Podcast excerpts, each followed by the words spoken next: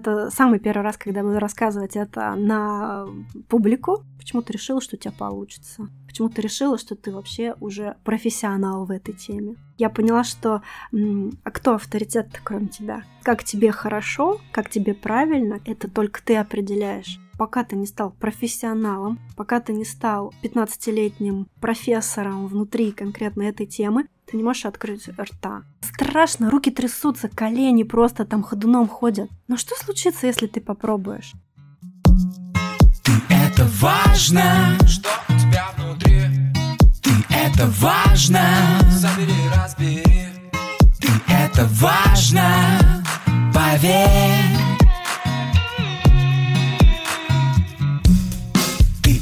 важно С кем тебе по пути Ты это важно Как себя обрести Открой свою дверь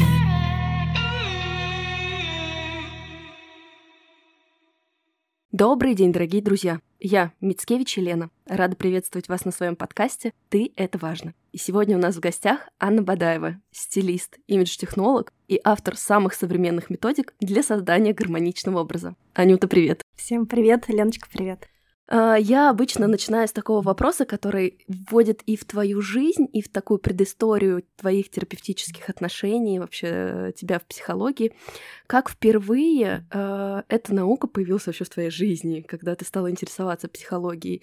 И как ты решила пойти к психологу в работу? Ну, психология мне была на самом деле очень интересна с детства, но поскольку мое детство было уже достаточно давно, тогда ничего, кроме книжек а там Дейла Карнеги, я найти не могла в библиотеке, да, интернета тогда еще особо не было, когда он появился, тогда э, вся прикладная, так скажем, научная психология не была доступна так широко, как сейчас. Сейчас же откроешь Инстаграм, да, и там столько психологов на тебя Все летит. стараются как, много, как можно больше дать информации. Да, так много психологов, стилистов, всяких помогающих профессий. Это здорово, да? Каждый может для себя подобрать своего эксперта. Но в детстве, если говорить про вот начало да, того, когда я заинтересовалась, в принципе, психологической проработкой своих вопросов, ну, это не детство, это подростковый возраст. Это где-то в районе 17-18 лет я осознала а, огромный багаж такой накопленный к этому моменту комплексов всевозможных в частности, связанных с моей внешностью. Вот у меня в первом классе был сломан нос. Ну, я летела с горки, и так получилось, что бетонную ступеньку сломала нос. Потом, значит, у меня были кривые зубы, которые, слава тебе, Господи, справились сами, ну, вот могут быть еще лучше. Я жила в достаточно такой скромной семье, которая не располагала большими финансами, поэтому одевалась, ну, как одевались все. Но чувство прекрасного, видимо, ну, отслеживало, что это может быть лучше. Вот, и потом в определенный момент, опять-таки в подростковом возрасте, ну, это переход во взрослое состояние, а, у меня случились э, отношения, а, внутри которых я испытала сильную травматизацию на тему красоты. А, ну, если ты захочешь, меня потом об этом спросишь, да? Это такой тизер в начале нашего общения. Да-да-да. Вот, и получается, что весь этот комплекс, он повлек за собой целую такую лавину которая выражалась в страхах, в неуверенности, а, в каком-то чувстве вины, в чувстве, а, знаешь, типа «мне это недоступно», я не такая хорошая, чтобы иметь что-то. И получается, что я проживала жизнь на каком-то, знаешь, таком режиме, ну, режим ожидания, выжидания, когда-нибудь это настанет. И вот когда мне это надоело, я решила не просто ждать что-нибудь, а просто обратилась к психологу, ну, из разряда «давай работать с чем-нибудь», потому что у меня так много, у меня целый арсенал. Мы начали работать, и я а, научилась рефлексировать, научилась спрашивать, а как это для меня, выбирать лучшее для себя. И, в принципе, сейчас последние, там, не знаю, 15 лет я живу под лозунгом а, «выбирай лучшее для себя», потому что тебе не нужно всего. Выбирай лучшее для себя. И этот же принцип пропагандирую а, в работе с одеждой, в работе с внешностью. В этом столько самоуважения вообще, а, учитывая, что ты говоришь, что ты начала с такой точки неуверенности в себе, как будто бы, да, невозможности набрать собственный оборот, это правда большая работа, это правда большой такой прорыв. Но знаешь, что меня удивляет? Даже сейчас, вот я смотрю на подростков, которым там 15, 16, 17 лет, они уже, да, более просвещенные, вокруг них намного больше адекватной информации, за которую можно зацепиться, которая может дать поддержку. Но даже сейчас не все подростки задумываются о том, что они пойти были мне к психологу, да, или, ну, или молодые люди. Насколько это ценно, что с тобой во время, когда был такой определенный дефицит информации, это случилось. Да, это бесконечно ценно, и с каждым годом я все больше прихожу к мысли, что мы можем благодарить а, все свои какие-то не очень приятные события в жизни за тот ресурс, который они нам дают для развития и для того, чтобы с каждым шагом становиться все больше собой. Да, безусловно, наши травмы, они проработанными становятся частью такой нашей личности и наших ценностей, и того, что нам важно. А, ты дала спойлер, я им воспользуюсь. Что произошло в этих отношениях? Да, я, знаешь, хочу так тоже э, в перспективе посмотреть на эту историю. То есть, что было болезненным опытом и как это развернулось уже на протяжении этих лет и в сегодняшнем да. дне? А, ну, в общем, это самый первый раз, когда буду рассказывать это на публику. А, я однажды себя спросила, что было главным триггером, спусковым крючком к тому, чтобы я а, поменяла профессию Э, химико-технолога с высшим образованием, с магистрской степенью, там, с э, опытом работы там, в крупной нефтегазовой компании, на профессию, которая на тот момент была новой в России, э, стилиста, да, а дальше уже я стала имидж-технологом, то есть разработчиком собственных технологий. Что же такое произошло, что меня, в общем-то, заставило в это глубоко нырнуть и этим искренне глубоко заняться? Я начала копаться в своем прошлом и в итоге пришла к выводу, что спусковой точкой стала а, мои отношения с молодым человеком, ну, наверное, назовем их самыми первыми, да, uh-huh. а, самым таким первым опытом, когда я, первокурсница, приехавшая в Москву из маленького подмосковного города, значит, приехала, собственно, учиться, и тут такой настойчивый молодой человек все добивался, добивался моего внимания. И, и это какие-то были, ну, не совсем, в общем, гармоничные отношения, через боль, через вот это вот, знаете, знаешь, мучение и так далее. В общем, там все свелось к тому, что в наших взаимоотношениях он постоянно отмечал, что что-то не так с моей одеждой. Что-то не так с э, тем, как я сегодня оделась. Что-то не так там, не знаю, с моими туфельками. Ну, короче говоря, э, честно сказать, у меня не с чего было выбрать. И я идя к нему там на свидание, условно говоря, была уверена, что я сегодня просто королева. Я Старалась. Выгля... Я, выгля... да, я выгляжу сегодня вот просто на максималках, да, то есть я выгляжу сегодня супер. Но, надо сказать, э, либо у него действительно было чувство прекрасного развито, либо он просто был гандон. Это мы оставим без карикатуры. Но э, как бы то ни было, именно благодаря вот этому контакту у меня зародилась просто невероятная лавина вот как вулкан, да, а, энергии в сторону освоения, изучения, а потом и создания нового уже своего авторства на базе вот этого всего. И получается, что когда я пошла вот в изучение стиля, да, я работала тогда еще в нефтегазовой компании, и была офисным сотрудником, и я поняла, что я хочу все изучить самостоятельно, чтобы не зависеть от стилистов, потому что сколько же денег нужно заплатить, постоянно зависеть от стилиста, да. Вот я разработала тогда такие а, методики, чтобы каждая женщина, которая есть на планете Земля, посвятив себе немного времени, могла потом не зависеть ни от какого эксперта всю жизнь, получив вот этот вот священный грааль знаний в свои руки. Это моя травма, типа самостоятельно ни от кого не зависеть, никому не платить всю жизнь, тра-та-та-та-та, превратилась в целую систему. Но ты действительно затрагиваешь это уже сегодняшний день и вообще это развитие. А скажи, пожалуйста, как та 18-летняя девочка справлялась вот с этим оцениванием-обесцениванием? Ну, ну, он же тебя не просто визуально видел, вы же наверняка как-то общались, то есть он наверняка знал предысторию, историю семьи, ну... что это не вопрос какого-то многообразия, что вот ты для него как-то недостаточно в одеваешь. В том-то дело, что тоже очень давняя, так скажем, связь, да, я могу просто не помнить или не вспомнить, потому что, ну, так mm-hmm. работает наша психика, которая блокирует какую-то такую не совсем правильную информацию, да, ну, не совсем полезную. Но как бы там была любовная связь, но она была нездоровой, и мне казалось, что что он такой крутой, и поэтому он с высоты там своего... Он на два года меня всего лишь был старше, да, но mm-hmm. мне казалось, что он настолько умный, настолько всесторонне развитый человек, что он имеет моральное право мне что-то такое сказать. Вот. А на самом деле, э, возможно, э, видя рядом с собой достаточно яркого человека в своей открытости миру, в проявлении, э, другой человек посчитал возможным, а, сделав мне какое-то, знаешь, ну не замечание, а просто походе так, типа, что-то ты как-то это сегодня странно одета. Э, какой вывод отсюда можно сделать?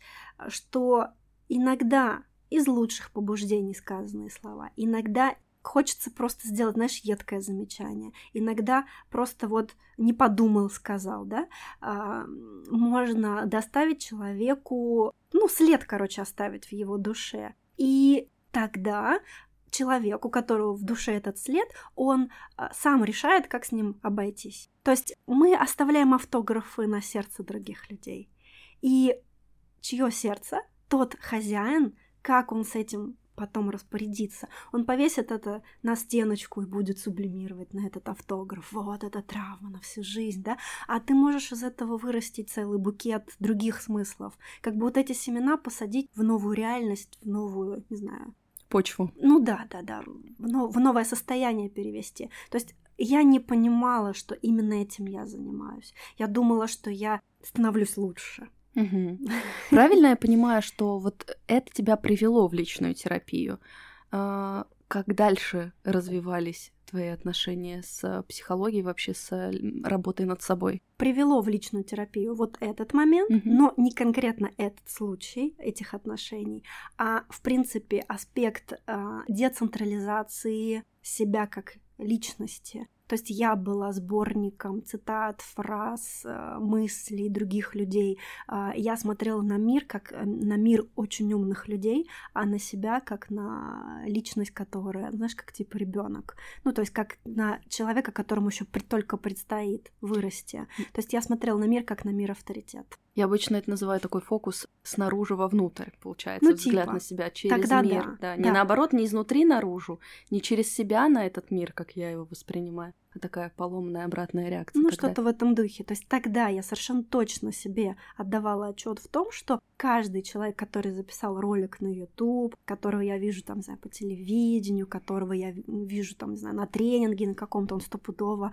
умный, прокачанный и ну, типа, знаешь, как эталон, идеал. Но э, в ходе того, как я начала изучать более глубоко и досконально каждую сферу э, своей жизни, там, своих реакций и так далее, и так далее, я поняла, что м, а кто авторитет кроме тебя? Как тебе хорошо, как тебе правильно, как тебе продуктивно, это только ты определяешь. И получается, что моя концепция мира очень сильно, благодаря личной терапии, претерпела изменения того, что не я становлюсь конструкцией, как правильно, по мнению ну, какого-нибудь тренера, да, личностного роста да? или еще что-то, а я выстраиваю свой дом а, с такими балками, перекрытиями, с таким фундаментом, с таким формой окон, с такой крышей, как мне это видится правильным. И вот это, это действительно путь истинного создания своей индивидуальности. А ты можешь как-то вспомнить, а, может быть, это яркое какое-то воспоминание, может быть, сейчас придется как-то приложить усилия. Какие еще моменты вот твоего юношества и детства значимо повлияли на тебя, что ты раскопала, возможно, вот в этом процессе? Ну, нужно сделать ремарку, что я не была в длительной терапии много-много лет. Угу. У меня это всегда было набегами. Формат такой, знаешь, там за разряда взяла 10 консультаций, а, пошла воплощать. Угу. Взяла 10 консультаций, пошла воплощать. То есть, в принципе, больше 10 за, там, за раз я не брала. То есть я не находилась в терапии годами. Для меня это было, знаешь, как а, каждая консультация в меня как будто бы вдох такой делала, чего-то такого, что выражалось во внутреннем голосе, типа «Аня, с тобой все в порядке. Ты не урод. Ты это важно. Ты не чмо. Ты это важно. Ну или даже вот я не говорила себе такого, ты это важно, но ты нормальная. Ты не должна быть как там Маша, Глаша, Даша. У тебя свой путь, и как для тебя правильно определяешь ты, как с тобой правильно определяешь ты. В какой-то момент это было открытием. А потом это стало абсолютной нормой, и, собственно, своим клиентам я, собственно, это прям вдыхаю через каждую фразу, что посвящать себе время — Это не просто нормально, это должно. Это как... Это базовая необходимость, да, как- не какое-то баловство. Как электричество, которое идет по проводам. Если у тебя не будет дома электричества, ты сразу это заметишь. Вот то же самое, если у тебя не будет внимания, вот как бы инвестированного внутрь себя, вот во внутреннюю, да, твою реальность, то это как обесточить, э, ну, множество возможностей вообще. А какие у тебя еще запросы были? Вот ты говоришь, я приходила на бегами, то есть что-то тебя мотивировало, были определенные какие-то интенции.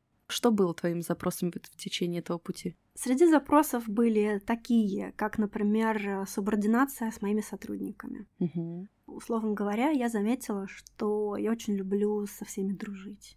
Моментально сокращаю дистанцию, сокращала, да, и типа ай люлю, ай люлю, давай дружить, там ха-ха хи-хи, пойдем вместе пообедаем туда-сюда. И в момент, когда мне нужно было спросить результат, человек, с которым была сокращена дистанция, он такой, ой, ты знаешь, мне там дети заболели, там еще что-то я не успела. Вот. А это влияло в конечном итоге на как бы совокупный результат. Ну, человеку-то зарплату нужно выдать, а выдается, выдается она, в общем-то, по результатам, ну, результатов. Да-да-да-да. Вот. И я заметила этот паттерн со всеми дружить, э, ну, просто во всех сферах своей жизни, и в частности, со своими сотрудниками. Вот это отрабатывала. Потом у меня э, был такой момент, что я набирала на себе очень много задачек, в разных сферах своей жизни, ну, знаешь, как вот обвесив себя, не знаю, как вот яблоня плодородная такая, со всех сторон яблоки висят, прям так тяжело, тяжело. Вот это мои задачи, и все они были незавершенными. Очень тяжело жить э, в состоянии незавершенки. А, Ты вроде как, знаешь, в результат не вышел, но на тебе огромный груз. Вот как грузовик едет полностью груженный, и он едет медленно, а еще в гору, когда нужно сбираться, да, это особенно тяжело. И с психологом я отрабатывала вопрос э, типа приоритетов, а, как доводить до конца. Потому что у меня, допустим, есть такая внутренняя саботирующая субличность, которая говорила мне, что типа, Ань, ну почему ты решила, что у тебя получится? Почему ты решила, что ты вообще уже профессионал в этой теме? Ну, условно говоря, там вот мы с тобой тему архетипов как-то обсуждали, да? Да-да-да-да. А, я изучаю тему архетипов 4 года, и, соответственно, где-то два с половиной года назад я создала курс, посвященный психологии стиля, собственно, архетипы в контексте их использования в стиле. И когда я писала этот курс, создавала там по 100 слайдов на каждый архетип и так далее, у меня внутри звучал голос. Аня, с чего ты решила, что всего лишь два с половиной года этим позанимавшись, ты можешь об этом рассказывать кому бы то ни было? Мгм. И с психологом мы отрабатывали самый главный вопрос. Что ты можешь делиться тем, чем ты богат, что у тебя есть, что из тебя выходит на том уровне, на котором ты этим обладаешь. Всегда будут люди, которым это нужно, Да. понятно, да, и Да, и как бы у меня был вот этот вот комплексный, так скажем, момент, что пока ты не стал профессионалом, пока ты не стал 15-летним профессором внутри конкретно этой темы, ты не можешь открыть рта. Представляешь, какой это был стоп-фактор, пожирающий энергию и при этом не дающий результат вообще. Но это же история еще такая про копить, копить, копить, копить. Ты представляешь, да, сколько это внутри единомоментно при этом держится. То есть здорово же, когда энергия, когда знания, они в общем и целом работают, да, мы отдаем их в мир, мы получаем энергию, мы можем на этом в общем и целом двигаться. Да, конечно. Просто вот хочется здесь провести такую грань, что то, что было у меня, это не норма. Ну, из разряда там копить, копить, копить, и потом, когда ты вот полон просто до краев, идти и выплескивать. Это не норма. То есть можно э, в процессе на каких-то этапах уже начинать делиться. Но также и я по-прежнему считаю не нормой из разряда, знаешь, там услышал где-то в фильме термин какой-нибудь, бац, и пошел вести курс на эту, на эту тему, да? То есть вот это об- оборотная сторона Это неадеквата. про баланс. Да, Но мы с Аней в теме архетипов перекликаемся, потому что я люблю архетипы именно как такой инструмент для а, самопрезентации, самопозиционирования, доносения себя до мира, вообще про что я, что мне важно, чтобы людям легче было нас считывать, и мы ловили матч, мы находили своих клиентов, мы выстраивали здоровое для себя окружение. И это не только про визуальный образ, а они вот на нем конкретно специализируются, да. Это действительно широкая такая картинка, потому что если вы посмотрите, что вас окружает, в каком месте вы живете, как вы выглядите, какие вы украшения используете, как вы говорите, если вы в Инстаграме, какая тематика у вас в визуале, какое музыкальное наполнение вы приобретаете, это все создает определенную историю. давай поговорим про архетипы. Это важно. Вся моя деятельность направлена на популяризацию ментального здоровья. Психолог в наше время не блажь, а норма жизни. И некоторые слушатели подкаста, как наши герои, уже имеют опыт личной терапии. Но кто-то только задумывается, а не пойти ли бы мне к психологу. После этого вопроса обычно возникает следующий, а где и как его найти, учитывая сколько историй о горе-специалистах. И здесь есть несколько путей со своими преимуществами и недостатками. Безусловно, можно поспрашивать проверенный контакт у знакомых, но здесь важно помнить, психолог – это что-то личное, и чувства, возникающие в терапевтическом альянсе, субъективны. То, что подкликается вашему другу, не обязательно подойдет вам. Можно попробовать поискать психолога в социальных сетях, понаблюдать за ним, что он пишет, что говорит, не несет ли психодичь, прислушаться к себе и понять, подходит человек вам или нет, откликается или не очень. Но этот процесс займет какое-то время. А можно воспользоваться сервисом по подбору психологов «Ясно», где психолога подберут быстро и индивидуально под ваш запрос. Безусловно, и тут не с первого раза вы можете найти своего человека. И если специалист вам не подошел, вы можете дать обратную связь и сменить его. Ведь ясно со своей стороны старается тщательно отбирать психотерапевтов. Каждый проходит личное собеседование, подтверждает образование и предоставляет рекомендации. Отбор на ясно проходит меньше 20% психотерапевтов, потому что требования к образованию и опыту очень высокие. Готовясь к этому сотрудничеству, я и сама зарегистрировалась на платформе Ясно, и это было действительно легко и интуитивно понятно. А за пять минут мне предоставили трех психотерапевтов на выбор под мой потенциальный запрос. Вы видите на примерах наших героев, что порой своего психолога находишь не сразу. Вы можете минимизировать эти риски, доверившись Ясно. Тем более, что наше партнерство дарит вам 20% скидки на первую сессию с любым психотерапевтом. Всю подробную информацию вы найдете в описании к этому выпуску. Это важно. Давай поговорим про архетипы. Прям обожаю эту историю.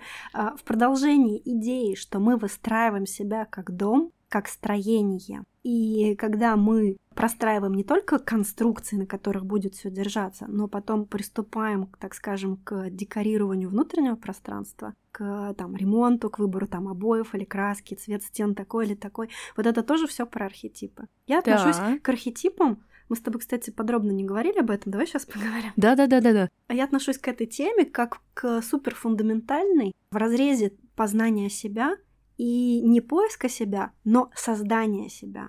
То есть многие такие, я ищу себя, говорят, да? А я говорю, создавай себя, узнай себя и создавай. Архетипы не отвечают на вопрос, кто я. Да. Давай будем честны. Они вообще про что я скорее, да, как я могу себя транслировать. Кстати, друзья, если вы хотите пройти тест и узнать наполнение свое. У нас есть все 12 архетипов. Что такое архетипы? Давай, Давай. введение сделаем. Архетипы — это такие древние прообразы, которые считываются на уровне коллективного бессознательного, которые не всегда через осознание, но через интуитивные такие моменты дают людям понять вообще, что происходит, какой смысл заложен, что вообще про что человек, насколько он глубокий, что для него важно. Так вот, если вы хотите посмотреть и прочитать подробнее про архетипы, вы можете найти сохраненный highlights у меня на странице. Там же есть ссылка на тест. Пройдите, посмотрите свое наполнение. Полностью согласна с этой точкой зрения. Хочется дополнить еще вот несколько слов, как я это вижу. Я вижу архетипы как ролевые модели, да? в которых мы живем. И, соответственно, у каждого человека может быть несколько ролевых моделей. И логично, что чем более развит этот человек, тем больше он прошел, так скажем, путей а, интересных историй и испытаний, тем больше у него развито этих ролевых моделей. И я архетипы как раз-таки начала изучать в момент сложной ситуации с одним из клиентов, уже при проработке его стилистики, когда женщина была категорически недовольна тем стилем, который ей проработали. Mm-hmm. Ну, то есть он был объективно, согласно ее особенности внешности, был сделан корректно и правильно, но ей не нравилось вообще ни разу. И тогда я пошла вот в эту психологию стиля, как раз-таки тогда я еще раз работала с психотерапевтами и с психологами в контексте того, что, смотрите, вот пришел клиент вот с таким запросом, с такой внешностью, где ошибка? Ему не нравится. И тогда я узнала, что, ага, помимо внешностных характеристик, у человека есть внутреннее понимание себя, видение себя и цели, которые он по жизни преследует. Ведь действительно кто-то хочет там одеться просто гармонично, чтобы это было конгруентно сегодняшнему дню и времени и трендам. Кому-то важно что-то выразить своим внешним видом. Но давай будем честны, даже если человек не осознает, то все равно то, как он выглядит, определенные вещи, определенные смыслы транслирует в любом случае. Да. И я пошла в это нырять прям глубоко-глубоко и увидела, что каждый архетип сильно отличается от другого по визуальным кодам. Цветовое решение, фактурное решение, пропорциональное решение очень сильно транслирует разную эмоцию. И как я потом однажды спросила перед сном у своей дочки, ей тогда было четыре с половиной, где-то mm-hmm. между пятью и четырьмя с половиной. Я говорю, Ева, вот представь, что мы с тобой переместились во времени в какое-нибудь племя, которое живет очень-очень давно на заре, на заре времен. Как ты поймешь, кто правитель? в этом вот племени. Как он будет выглядеть? И она говорит, ну он будет с гордо выпрямленной спиной, сидеть где-то на возвышении, и, наверное, у него будет какая-нибудь красная мантия. Я такая, офигеть. Как это считывается? Да. Даже ребенок понимает, да? А кто будет героем? Кто будет героем? Вот кто сражается, да, там за, ну, за защиту этого племени, там, от набегов каких-нибудь. Как он будет выглядеть? Он будет одет в обтягивающее. Я говорю, почему? Ну, чтобы ему ничего не мешало да, чтобы ни за что не зацепился там и не задушился, вот. А как будет выглядеть мудрец? Вот, а мудрец будет в каком-нибудь балахоне. Почему?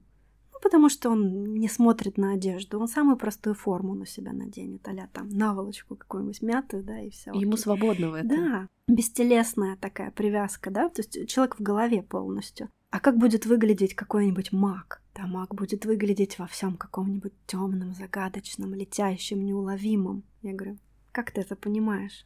А дело в том, что все вот эти архетипические образы, они нас сопровождают с первого до последнего дня нашей жизни. И так мы описываем а, разные характеры, разные герои, которые укладываются вот в эти вот прообразы в сказках, в мультиках, в фильмах, в рекламах, вообще везде. Да, поэтому в маркетинге, вот в этом психологическом аспекте, они очень большое значение имеют. Но здесь, наверное, важно такое дополнение, что архетипы да, их 12. Это такой путь героя. И я обычно сравниваю это с матрешкой, что в каждом последующем архетипе есть предыдущие пройденные пути. Да, то есть, например, не знаю, маг уже будет включать в себя практически весь цикл, да, он про- ну, прошел каждый из этапов, каждую из ролей. Сначала, получается, идут более простые архетипы, да, там, условно говоря, ребенок, там славный малый, там герой, опять же таки. Да? А чем сложнее архетип, тем больше в него вложено под уровни. То есть невозможно стать сразу же магом, невозможно сразу же стать шутом, невозможно стать правителем просто так, потому что ты родился. Нужно пройти определенную школу, которая тебя сформирует, как пирожок выпечет определенные формы. Лен, мне кажется, нам с тобой не хватит времени поговорить про архетипы, нам нужен будет еще один выпуск. Я тоже так думаю, но сегодня мы сложим вот эту вот картинку, и мне кажется, что это будет очень полезно нашим слушателям с точки зрения того, что они задумаются хотя бы, да, а какие смыслы транслирую я своей внешностью. Я как-то в Инстаграме у себя разбирала свой образ. Вот вы даже не задумываетесь, а я просто как-то выгляжу, и определенные ощущения об меня уже рождаются.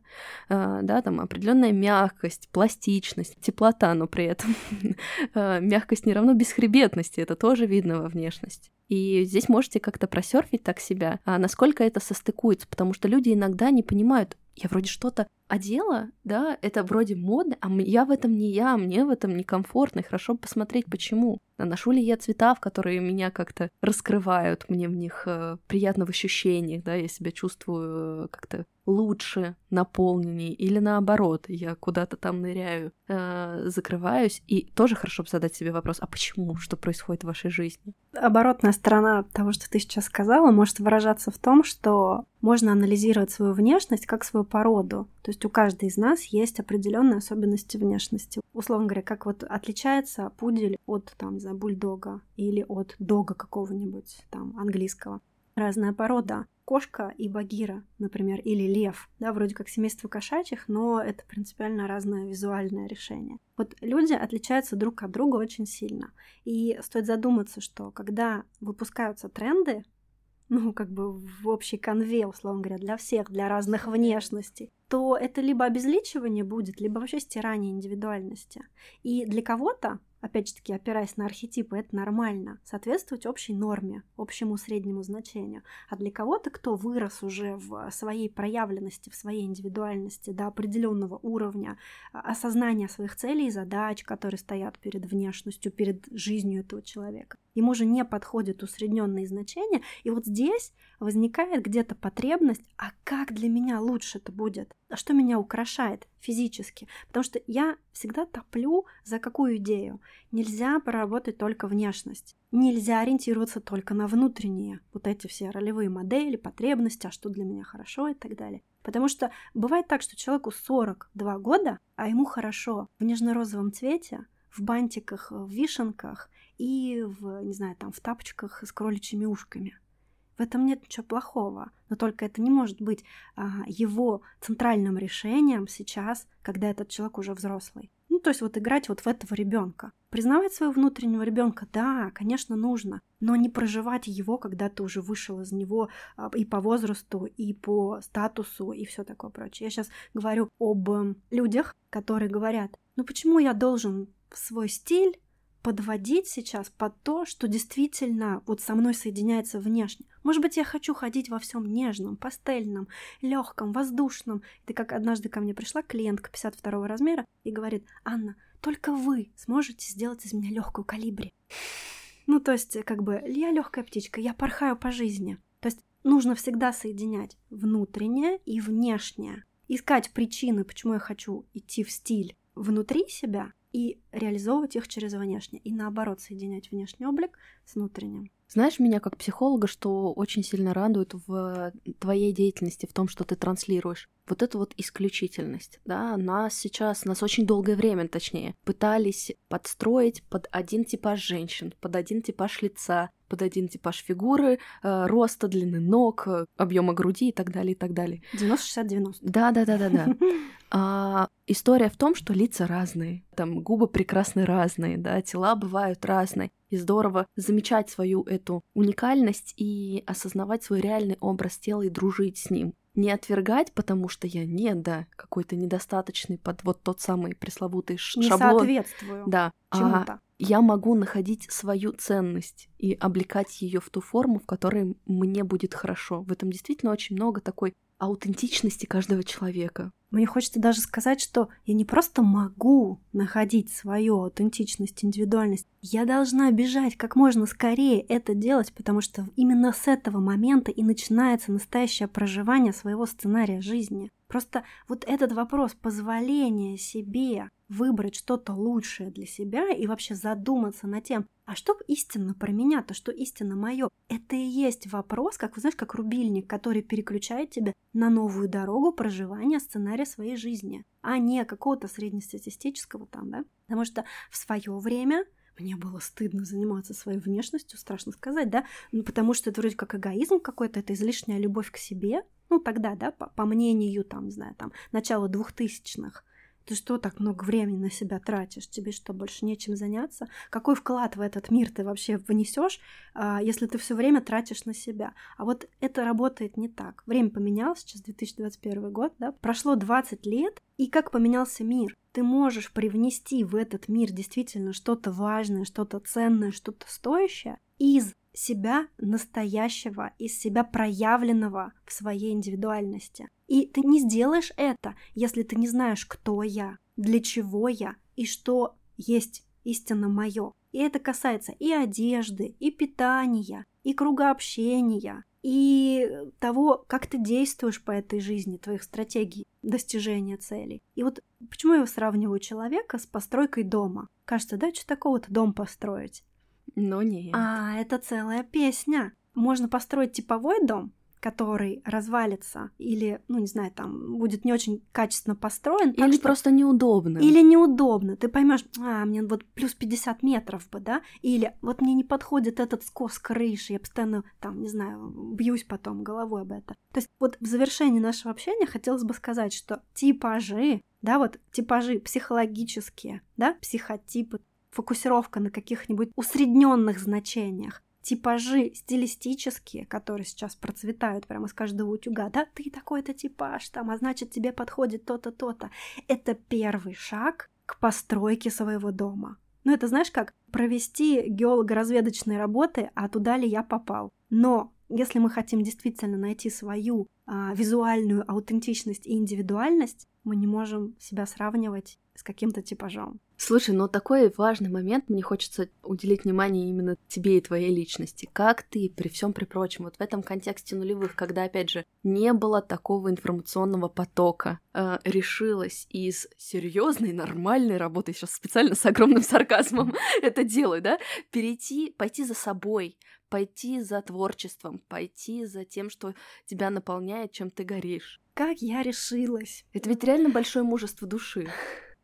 Лен, ну давайте честно скажу, да, без какой-либо бравады. Я три года решалась перейти со своей стабильно оплачиваемой, хорошо оплачиваемой работы в офисе в новую, неизведанную, абсолютно непонятную для меня отрасль имидж-консалтинга. То есть я три года совмещала со своей основной работой. Что это значит? Я работала после работы, после шести часов mm-hmm. вечера, до там, не знаю, десяти условно. Вот, и работала по выходным, субботу, воскресенье, там с утра до вечера. А пока мой совокупный заработок не соединился по уровню с моим офисным заработком и не превысил его на достаточном уровне, я не перешла в новую сферу. Это было тогда. А если бы я начинала бы сейчас, то, согласно моей структуре личности, я бы, наверное, делала бы так же. Я не вижу смысла менять профессию в формате «я уволюсь и уйду без плана в неизвестность». Это, ну, не по мне. Я знаю, что у кого-то получается, кто-то, да, кто-то рисковый, Я сейчас рукой так помахала, да. да. У меня был период, когда, причем несколько месяцев я четко знала, что я буду работать, что я там а, войду сейчас в колею, но мне нужно время на переадаптацию, но да, это был такой ну, уход смотри, в свободу. А, опять-таки, всегда нужно смотреть в контексте а, возможностей, которые есть на сейчас у человека, да. Я тогда развелась со своим первым мужем, я снимал квартиру, угу. я полностью несла за себя ответственность, как бы, и никто мне не мог помочь вообще. Ну, то есть не потому, что я там не хотела никому за помощью обратиться. Я, в принципе, для себя не рассматривала варианты там типа, а пообеспечивай меня там какой- какое-то количество времени, а я тут пока новую профессию получу. Вот, то есть я сопоставила вот этот дебет с кредитом и поняла, что, ага, я очень хочу пойти в новое что-то. Но я попробую. И поэтому я начну пробовать прямо сейчас, а не когда уволюсь. Вот так это было. В конечном итоге я себе объяснила, что для меня это было ну, причина в страхе была. Я так и знала, что ты сейчас к страху ты это произнесешь по любому чувству слова, но на самом деле то, что ты описываешь, вот по моим ощущениям, по тому, как я это считываю, абсолютно не про страх, а наоборот про смелость. Про смелость, огромное трудолюбие и желание, которое все-таки превалировало. Потому что в противном случае ты бы не решилась в это идти, это делать, в таком объеме работать. Три года, вот, друзья, вы только вдумайтесь, это правда большой и длительный срок когда ты вкладываешь, вкладываешь, вкладываешь себя. Строишь запасной аэродром, причем такой фундаментальный, чтобы, если что, он в полной мере объема поток мог провести. Да. И знаешь, о чем я думаю последние месяцы или недели? О том, что в страхе нет ничего плохого. Вообще нет. Нет ничего такого, чего стоило бы бояться. так странно звучит, но страх — это всего лишь сигнал и лампочка, которая загорается над той дверью, войти в которую для тебя просто ценно и важно. Но смотри, если уж мы чуть-чуть про страх заговорили, мне хочется здесь как будто бы внести вот эту информацию. Сейчас э, очень популяризировано мнение туда, где страх, там и развитие, туда и надо идти. Но страх разную функцию несет. Страх страху рознь. Есть страх, который как страж, оберегающий нас, который говорит аларм-аларм, а может не надо, угу. посмотри, что происходит, да. А есть действительно страх, который как фрустрация такая, вроде и хочется, но это непривычное, это что-то новое, да, и тоже сопровождает нас. Поэтому, друзья, только вы можете определить, вот опять же, про уникальность, про что ваш страх, что вам боязно, как он вас ограничивает, по каким причинам. И здорово бы первопричины посмотреть максимально глубоко. Но здесь опять-таки вот можно смотреть в первопричины просто годами, а за эти года ты мог бы просто попробовать. Вот сыкотно, страшно, руки трясутся, колени просто там ходуном ходят. Но что случится, если ты попробуешь?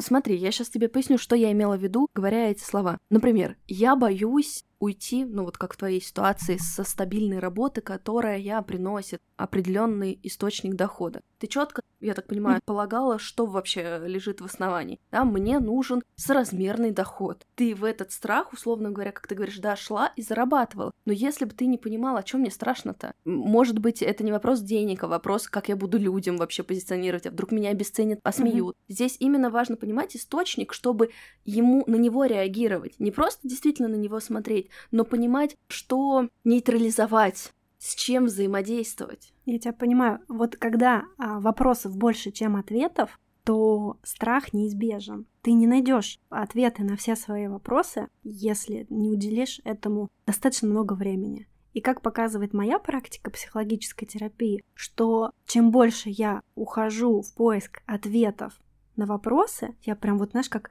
утопаю в какой-то момент вот там, в поиске ответов на вопрос, а вот это почему, а почему у меня такая реакция, а вот здесь-то я чего боюсь на самом деле, тем меньше я действую. И это не значит, что не нужно это выяснять. Это значит, что в момент, когда я рефлексирую на поиск ответа на какой-то вопрос, что же во мне вызывает этот страх, тем меньше в этот момент я могу действовать потому что у меня нет в этот момент ресурса на движение потому что я могу в момент, когда я ищу вот эти ответы на вопросы, наступить себе на какую-то старую больную мозоль, которая мне будет заживать еще три месяца. Понимаешь? Давай скорректирую сейчас, да, свою мысль. Прям коротко ее скажу. Мы можем бояться и рефлексировать на тему страха. А можем бояться, рефлексировать на тему страха и что-то делать при этом. И будь что будет. Бояться и делать можно при третьем компоненте, когда Так. есть больше желания, желание больше, чем страха. Сто Э, процентов. Это важно учитывать. А о том, что, мне кажется, мысль вообще не возникнет что-либо делать, если у тебя нет интереса и желания. Здесь я с тобой, с одной стороны, согласна. С другой стороны, люди иногда не могут на это решиться, потому что не понимают в полной мере свою мотивацию, свою выгоду, которую они получат. И вот когда у нас все таки желание чуточку больше, чем наших страх, мы решаемся на этот шаг. Да. А, Скажи, пожалуйста, так, в завершении нашего разговора, ты сегодня действительно очень много чудесных ювелирных наставлений давала нашим слушателям. Как бы ты могла закончить наш диалог? Что бы ты могла от себя пожелать? А, Я бы хотела пожелать нашему слушателю однажды представить себя как дивный цветок.